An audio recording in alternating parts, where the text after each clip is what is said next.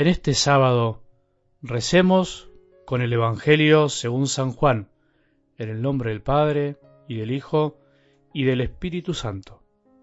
Después de oírlo, muchos de sus discípulos decían, es duro este lenguaje, ¿quién puede escucharlo?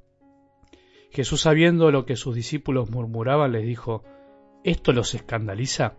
¿Qué pasará entonces cuando vean al Hijo del Hombre subir donde estaba antes? El Espíritu es el que da vida, la carne de nada sirve. Las palabras que les dije son espíritu y vida. Pero hay entre ustedes algunos que no creen. En efecto, Jesús sabía desde el primer momento quiénes eran los que no creían y quién era el que lo iba a entregar. Y agregó, por eso les he dicho que nadie puede venir a mí si el Padre no se lo concede. Desde ese momento, muchos de sus discípulos se alejaron de él y dejaron de acompañarlo. Jesús preguntó entonces a los doce, ¿también ustedes quieren irse? Simón Pedro le respondió, Señor, ¿a quién iremos? Tú tienes palabras de vida eterna.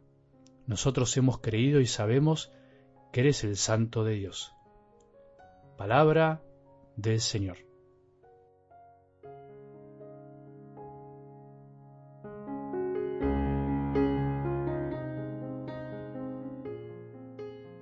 No sé si te pasa a vos, pero a mí me da mucho consuelo saber que Jesús resucitado se apareció muchas veces a sus discípulos. Como decía el Evangelio el domingo que fuimos desmenuzando en estos días, esta fue la tercera vez. Si fue la tercera vez, es porque necesitaban volver a verlo, necesitaban convencerse de una vez por todas que era Jesús y necesitaban convencerse de su misión, como nos pasa a vos y a mí.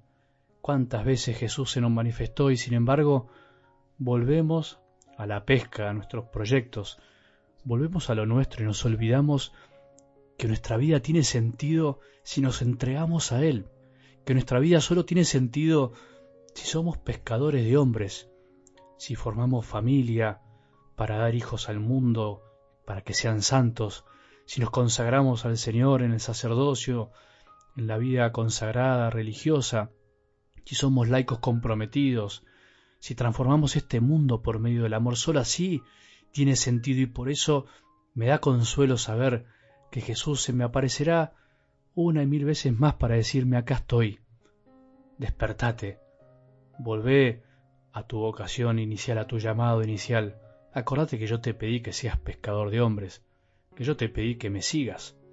Y por eso, como a Pedro se nos sienta al lado, nos da de comer y nos dice, ¿me amás más que estos? Si me amás, seguime. Pero solo me podrás seguir verdaderamente si sos humilde. Qué lindo el Evangelio del domingo. Pero bueno, estamos en sábado, llegamos al final de esta semana del discurso del pan de vida en el que Jesús, después de ir rodeando el tema, por decirlo así, de presentarse como el pan, como el alimento del mundo, finalmente terminó diciéndolo directamente, sin vueltas. Les aseguro que si no comen la carne del Hijo del Hombre y no beben su sangre, no tendrán vida en ustedes. El que come mi carne y bebe mi sangre tiene vida eterna, y yo lo resucitaré en el último día. Les aseguro que me quedaré con ustedes para siempre, hasta el fin de los tiempos, nos dijo. Me quedaré realmente para que puedan alimentarse de mí, para que puedan encontrarme resucitado en cada misa, en cada sagrario, en cada lugar donde se adore la Eucaristía. Me quedaré especialmente ahí, para que también me encuentren en todos lados, en cada lugar donde haya amor, allí estaré yo. Estaré también en cada persona, estaré también en vos en cada corazón que crea en mí. Como cada sábado, la propuesta es de alguna manera mirar para atrás, repasar un poco la semana, lo que nos haya parecido más significante, lo que te haya gustado más, o bien meditar el de hoy, que de alguna manera es el cierre de toda la semana y ayuda a comprender todo lo que venimos escuchando. Después de oír a Jesús toda esta semana diciendo que Él es el pan de vida, diciendo que para dejar de tener hambre hay que alimentarse de Él, que para dejar de tener sed en esta vida hay que ir hacia Él, hay que creer en Él, también diciendo explícitamente que hay que alimentarse de su cuerpo y de su sangre, ¿qué pensamos? ¿Qué te sale decir? ¿Qué te sale responderle hoy a Jesús desde algo del Evangelio?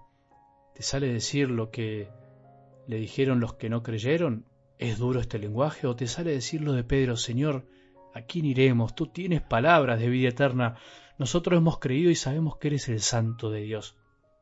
Escuchar a Jesús que dice, sin ningún problema, también ustedes quieren irse. También nos tiene que llevar a nosotros a sincerarnos, como dijimos al comienzo de la semana, a purificar nuestra fe de tanta contaminación que puede tener. ¿Creemos o no creemos en esto? No hay muchos caminos ante la verdad de la Eucaristía, o creer en sus palabras, creer en que Él quiso quedarse como alimento en cada Eucaristía, o no creer y pensar que es simbólico, pensar que no es para tanto, pensar que es una exageración, es incluso un invento de la Iglesia. Jesús no presiona a nadie, pero sí invita a que nos decidamos. ¿También ustedes quieren irse? ¿Qué queremos hacer? ¿Qué querés hacer? ¿Creer y seguir caminando, dudar y quedarte quieto esperando más milagros? El continuo gran milagro de Jesús en esta tierra, en este momento, es el de la Eucaristía. Es su presencia silenciosa en cada templo, en cada sagrario, en cada corazón que lo recibe. ¿Por qué esperamos algo más? ¿No será que nos falta fe y no lo reconocemos? Muchas veces me dicen, Padre, yo no voy a misa o no voy mucho a la iglesia, pero tengo fe, amo mucho a Dios. Ahora me pregunto, y sin juzgar porque a todos nos pasó alguna vez, si tuviéramos realmente fe en Jesús, y si tuviéramos fe en que se quedó para siempre la Eucaristía y que está realmente ahí, ¿no iríamos corriendo a estar con Él y a recibirlo? Seamos sinceros, a todos nos falta fe, nos falta purificar nuestra fe y poder decirle a Jesús con sinceridad, Señor, ¿a quién voy a ir? ¿A quién iremos? Tú tienes palabras de vida eterna. Quiero creer, quiero sincerarme y decirte que no quiero ir a otro lado, pero al mismo tiempo necesito fuerza para seguir. Hay que pedir que Él nos la conceda. No nos olvidemos lo que nos dijo. Por eso les he dicho que nadie puede venir a mí si el Padre no se lo concede. Que tengamos un buen sábado y que la bendición de Dios, que es Padre misericordioso, Hijo y Espíritu Santo, descienda sobre nuestros corazones y permanezca para siempre.